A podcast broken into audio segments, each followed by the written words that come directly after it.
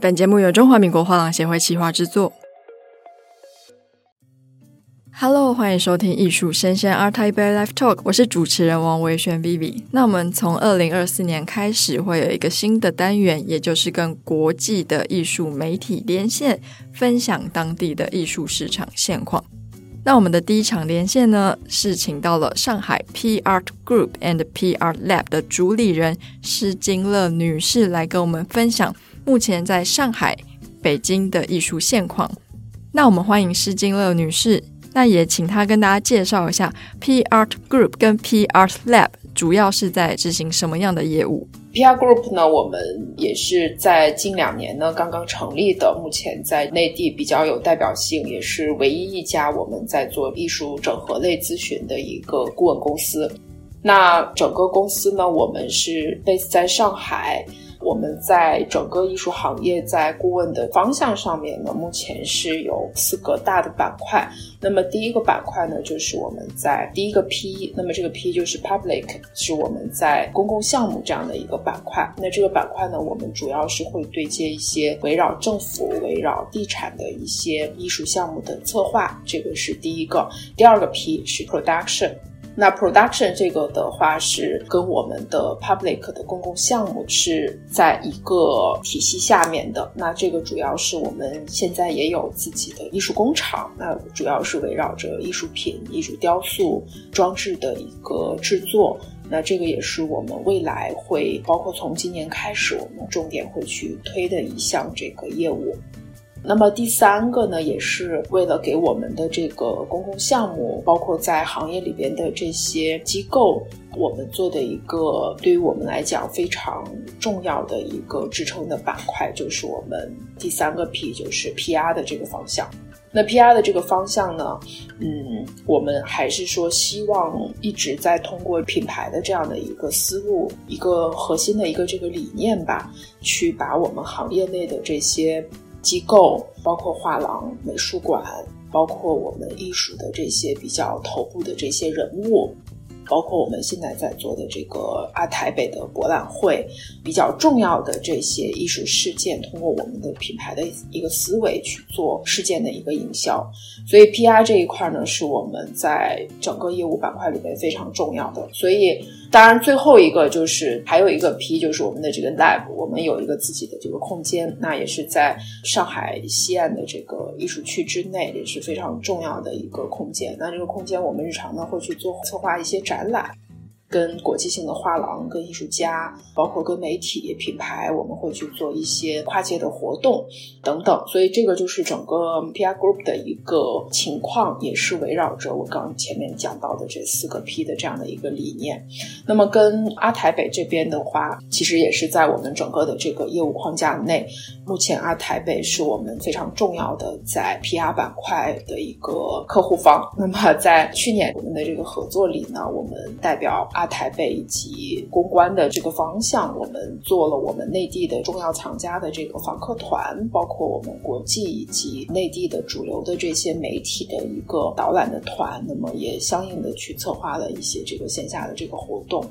大体是这样的一个情况。嗯，那虽然 PR Group and PR Lab 只成立了两年多，不过呢，其实施金乐女士她也曾经在北京的画廊待了非常久的时间。经过过去的交流，我觉得他对艺术市场的观察还蛮特别，也非常的客观。那我们就马上破题了，因为其实我们从非常多的国际新闻有了解到，目前内地的正式的它的经济状况好像没有这么的明朗。那二零二三年的年底刚落幕的上海零二幺跟西岸博览会已经落幕了嘛？那不知道就艺术媒体专业的您来看。您觉得目前上海的艺术市场的氛围怎么样？藏家的感觉们又都怎么样呢？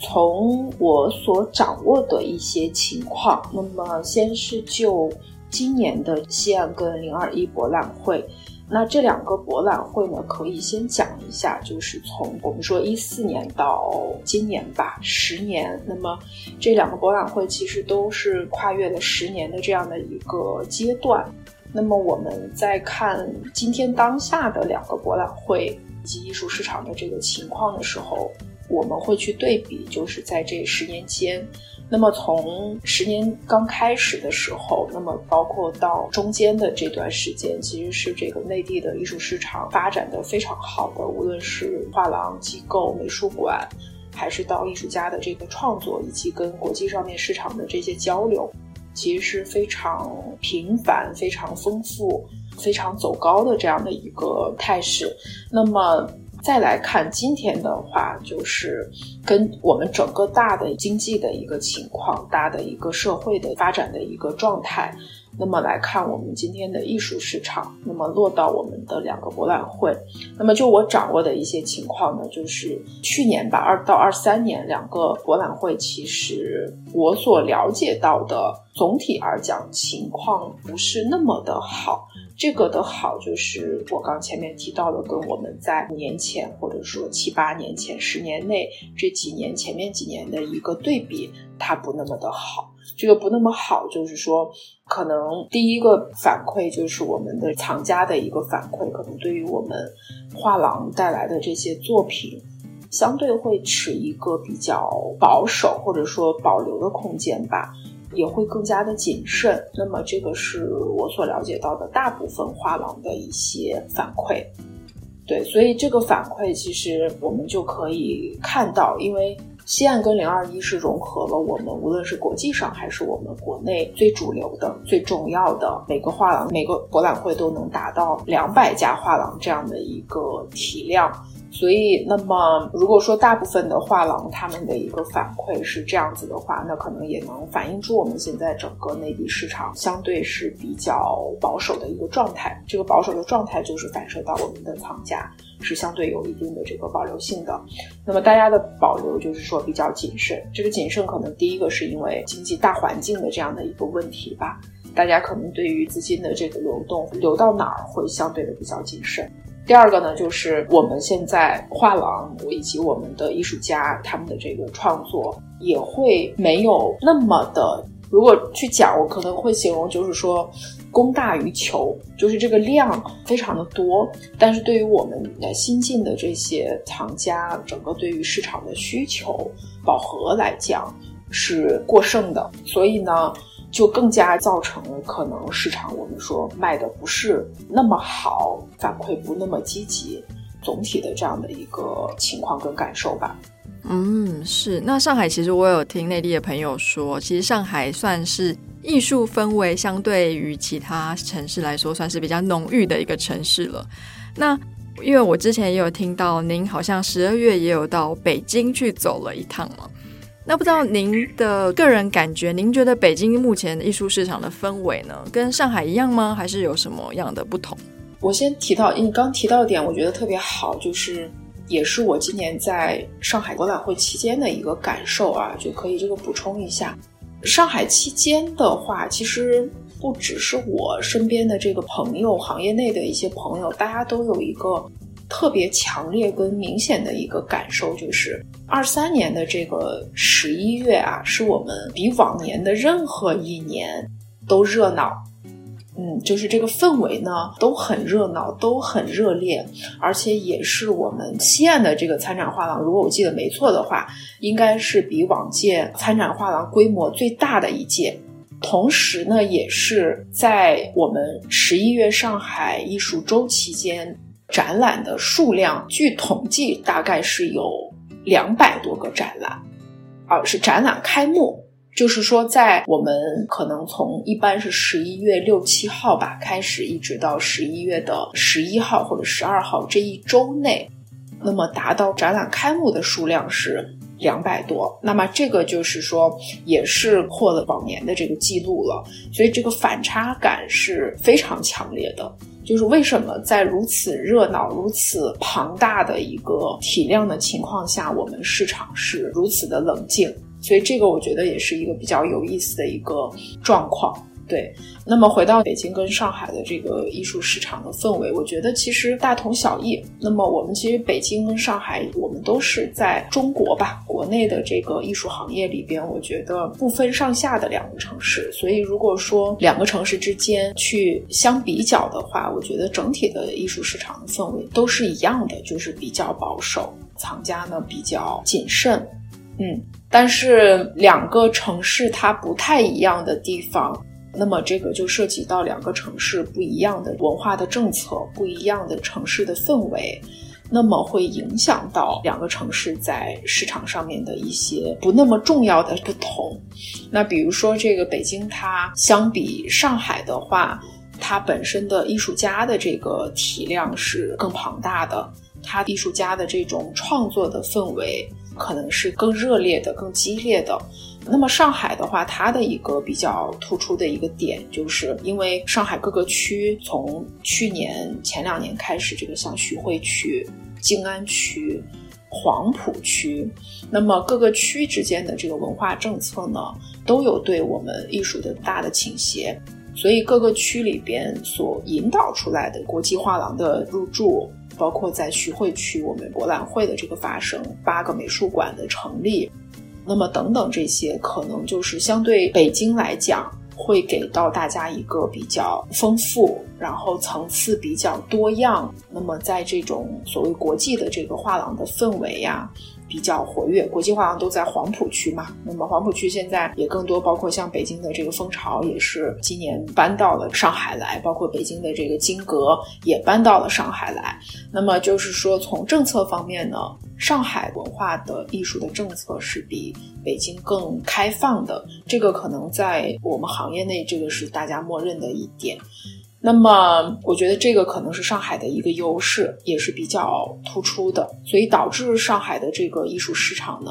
它就会看上去比较热闹，对，然后比较欣欣向荣。那么，我觉得虽然我们说底色是一样的，比较低迷，比较谨慎，但是在明面上的上海，它依然是非常繁荣的。我觉得这个可能是跟北京的一个不同点。对，当然还有一些我觉得更表面的一些问题，气候的原因等等，这些都会影响到我们所去感受到的整个的市场的一个氛围。对，那么北京的话，它可能会更冷冽一点。就是去十二月在北京的时候，其实机构呢，大家其实都是各方面的原因吧，也到了这个年底的时候，其实大家都是相对比较保守的。那么我们也在这期间吧，也听到一些新的一些政策。那么对于文化艺术类的机构，可能会更加的收紧。包括前面提到的北京的一些机构会来拥抱上海的这个艺术市场，所以这些信号呢，可能都会给到大家一个比较明显的跟上海的不一样，就是北京它可能会因为它的文化政策更加的收紧，所以呢，北京的这些机构呢，可能比起上海从表面上面去看没有那么的繁荣吧，但是我觉得北京跟上海它其实底色是一样的。因为大的环境、经济的环境、政策的环境它没有变，所以无论是北京、上海，它的市场现在的这个底色是一样的。那么，我觉得说到如果说北京，我觉得它有一个跟上海相比比较好的一个点，就是因为我在北京工作的这六年吧，在这个长青画廊的这个工作，我觉得，嗯，北京它更适合艺术家去做创作。他在艺术创作的层面，我觉得会发生更多的这种冲突感，然后它的这种多样性是上海不具备的。那么这个不具备，可能也更是因为其他的原因被覆盖掉。所以我觉得这个是北京独有的城市给我们的这个环境所带来的一个个性。对，然后北京的藏家，我觉得也是非常低调。我觉得我们经常跟朋友讲，就是北京的市场水更深嘛。上海呢，就是大家可能你认识我，我也认识你。那么上海的很多的，比如说美术馆的大的这些头部的藏家，大家也都是相互比较熟悉。那么北京的很多的藏家呢，可能大家相互不知道，但是可能他们介入到中国当代艺术市场的时间更长，并且扎得更深。而且在明面上面，他们可能不会那么的显露。对，当然近几年我觉得也有一些这个新的这些机构的藏家，包括一些年轻的这些藏家，慢慢陆陆续续的在出来。但是我觉得从根儿上面去讲的话，可能前面提到的两点是从我的层面吧，就是在两个城市上面我所感受到的一些不同。是，那我这次其实十二月有到北京去参加他们的城市博览会，那也是在酒店内，那里面就也碰到了很多北京当地的藏家，然后有的藏家他就是比较活泼，会跟我分享，他觉得以北京的藏家来说，他们更重视的是艺术品的投机性，而不是鉴赏性，或是真的喜欢而去购藏。那他就建议我们，与其要来北京参加，他觉得上海更适合。他们当地的藏家跟他们对艺术的感知的，也不是水平，就是性质上更适合一级市场，也就是画廊的生存。那他们觉得北京其实更适合像是二级市场的生存。那不知道您感觉起来呢，有跟他有同样的感觉吗？还是我觉得大家可能看待就是某一个问题的时候，就是出发点会不一样嘛。那。从我的角度上面去看呢，我会觉得说，对于投机性这个事情是不分城市的。我觉得就是从我的角度，我跟厂家去打交道，我觉得任何一个厂家，或者说我们自己去买东西的时候，其实多多少少都是有。投机性的，或者说没有哪个藏家他是不重视投机性的。其实大家都希望我买的这个作品，这个艺术家他是有升值空间的。所以我觉得它跟地域性其实没有直接的关系。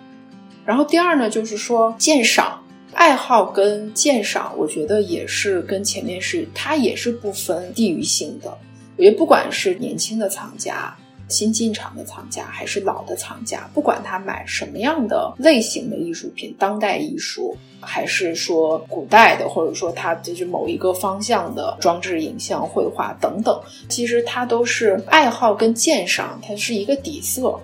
就是你不管，那每个人爱好不一样，每个人的鉴赏的方向也不一样，但它没有好与坏，就这个东西它是就肯定是相对的。所以我觉得爱好跟鉴赏它本身就是一个底色，然后投机性这个东西它也是底色，这是人性。所以我觉得就是首先从这个概念上面，我不会就是说从地域性上去区分。我觉得世界上任何一个城市，他买东西的客人，他都具备基础的爱好、基本的鉴赏能力以及投机的心态。我想说的这个第一个啊，所以我觉得就是回到酒店博览会，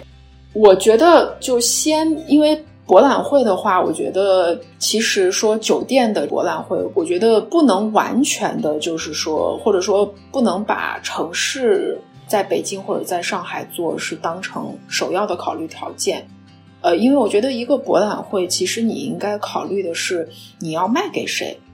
你要卖向什么样的市场。然后呢，这个市场它在这个城市的适配度是怎么样的？然后你第二个才去考虑到你的招商。所以其实如果说城市博览会它更适合在北京，或者说更适合在上海，我觉得不一定。因为你如果在其实从基数上面来讲，一级市场在北京的基数。是绝对比在上海的基数大的。那么，如果你在北京去做一个酒店博览会，首先你要想这个博览会它在北京面向北京的市场的定位是什么？嗯，那它可能有一点像，比如说早年艺术北京的这个博览会，那这个定位一旦清晰，不愁它做不好。然后你搬到上海，你同样要去想。你要面对什么样的一个客群？上海在大概好几年前吧，这几年没有，就是在这个衡山路那边有一个酒店博览会。当年的酒店博览会的反馈还是不错的，因为那几年吧，就是说博览会的这个市场在国内还没有那么的饱和。当然呢，也是有西岸的，也是有零二一的。但是酒店博览会，我记得我去过的一个印象就是，他们都是一些不是我们在我们说的核心的这个艺术市场中的这个画廊，可能就是相对更下沉一点的这些画廊。那么他们所面临的这些市场呢，就是说肯定不是以专业的藏家为目标的。那么当年的这种感觉还是不错的。但是现在呢，就是说，因为你如果去做下沉市场的话，你不管是在北京跟市场，你投入的成本是巨大的，因为博览会的市场太饱和了。那么大家所有的专业的藏家，他可能各大专业的博览会他都会去。那么本来他的资金就是收紧的，所以他更不会在下沉市场的博览会里边去消费。这个东西是不管你在哪儿都是一样的。所以我觉得就是说，如果说做酒店博览会没关系，如果真的想去做，那么把这个品牌的定位做好，然后明确这个博览会它在所在地的对标的市场应该是怎么样的，然后去招商，然后考虑到营销，那我觉得你在哪儿它都有成功的可能性。对，然后呢，我觉得就是说到这个上海是不是更适合一级市场的这个经营？我觉得不能这么讲，就是其实如果真的一定要去选所谓更适合一级市场的经营的话，我觉得可能是在北京，因为从操作、从政策，当然上海是更好的，但是我觉得从市场的基数以及空间，如果我们不把一级市场再去做分层的话，那么我觉得应该是选在北京的，因为它的基数够大。对，因为政策上面来讲，上海只是说看似开放，但是从本质上面来讲，其实是一样的。那么，如果你所谓的这个一级市场，它不分我们说这个蓝筹画廊，就是不去做这种层级的区分的话，那一定肯定是北京的基数是更大的。所以呢，如果说去做一家画廊，如果真的要去做，那么我反倒认为，就是说从打市场的角度，北京是首选。当然，这是我个人的一些感受跟想法吧。